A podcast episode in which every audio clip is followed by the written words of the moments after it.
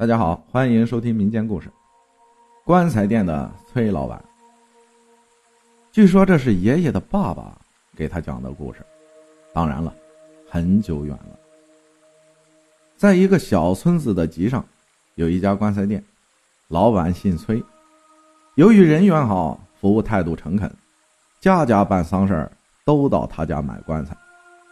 好几年，崔老板踏踏实实做生意，日子过得。平时和宁静。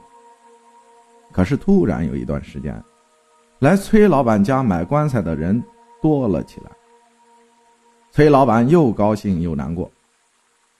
高兴的是能多挣几个辛苦钱，难过的是小村子里抱死的乡亲。有一天，店里生意很好，崔老板一忙就忙到了天黑。想想家里的妻子还等着自己吃饭。也顾不上什么，匆匆和守店的伙计交代几句，就踏进夜色里。崔老板的家在山北边，绕过村西就是。月亮是贼亮贼亮的，崔老板急匆匆的往家走，路上静悄悄的，一个人也没有。刚上河塘的崔老板，远远就见前面西边啊，有个黑影。崔老板觉得挺好，路上终于能有个人搭伴了，就迎着走了上去。近了才看见是个女人。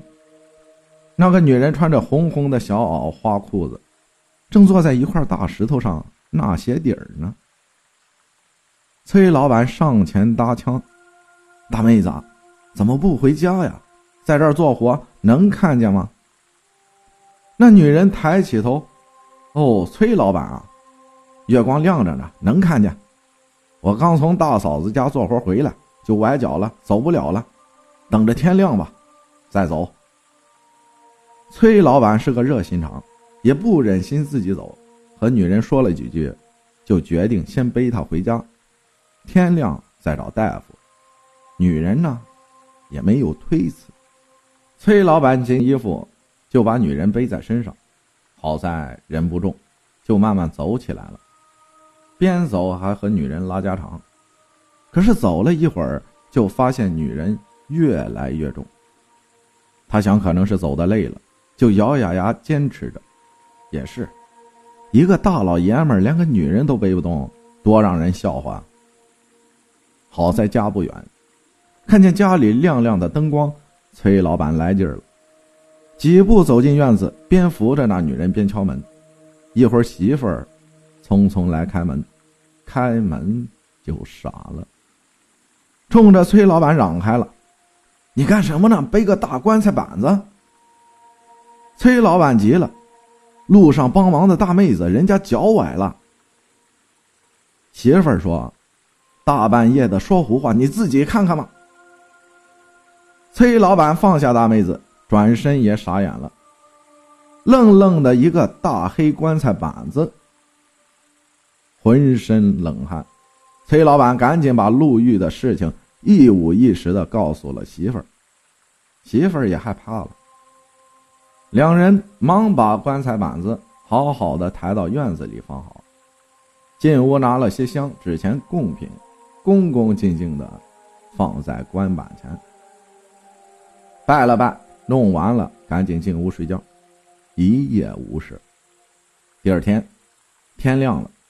崔老板叫上几个壮小伙到捡棺材板的地方看了，发现离大石头不远的地方，有个旧坟被扒开了，也没有墓碑，棺材已经漏了，没有盖板，棺子底的大钉子全脱了，里面一个腐尸爬满了蛆虫，破烂的红衣服被虫子咬得七零八落。崔老板一看这光景。立刻召集自己的伙计，从店里抬来一个好棺材，大家帮忙处理了坟墓。死者为大，入土为安。忙了一天，大家终于把新坟弄好了。因为旧坟没有墓碑，崔老板在新立的墓碑上给死者起了个好听的名字——红衣娘娘。后来的后来，这个村就太平了。